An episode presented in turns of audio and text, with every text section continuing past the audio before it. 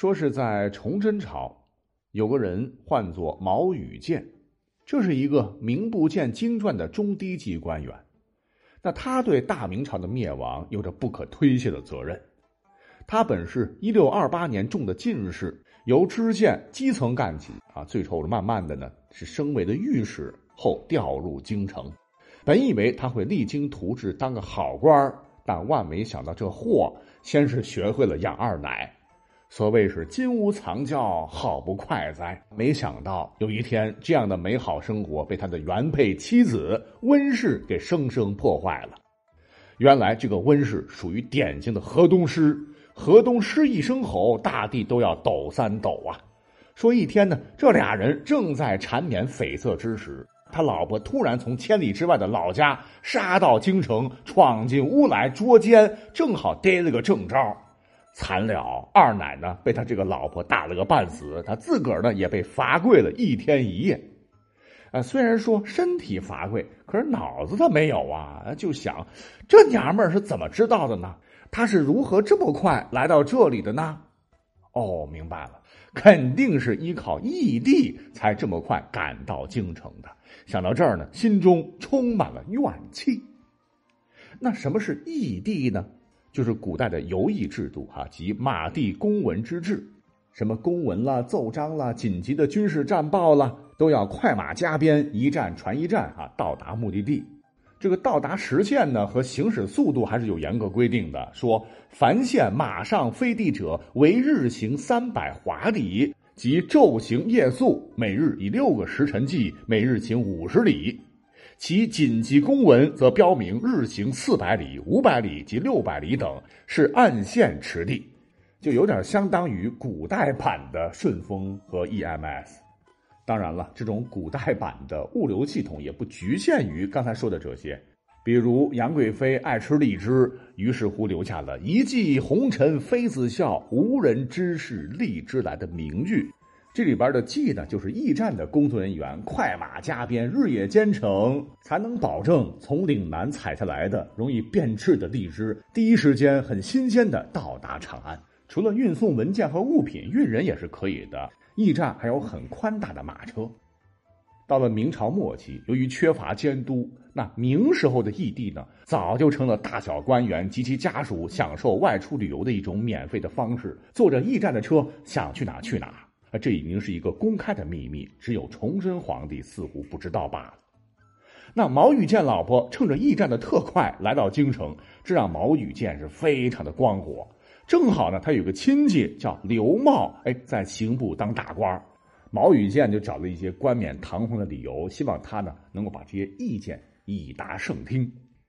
刘茂是很正直的哈，听了他的一番建议，嗯，说的有道理啊，什么财政负担重啊，啊，成了大小官员公车私用的福利啦，等等等，马上就向皇上建议，务必请尽快的裁撤驿站，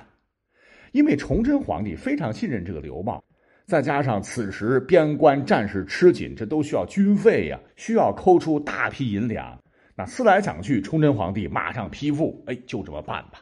这一下，驿站的工作人员可倒了大霉了啊！人员马匹裁减了三分之一，其中呢，就包括在当时银川驿站当差的李自成。说起来哈，也怪李自成命背呀！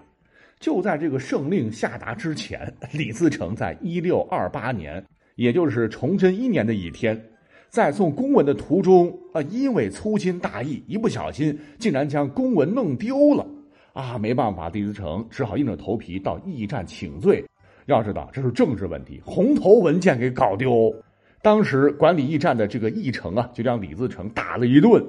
这时候呢，又赶巧朝廷裁撤驿站的命令下达到这个地方，驿丞二话不说把李自成开除了。李自成就变成了这次裁撤事件中失业大军中的一员。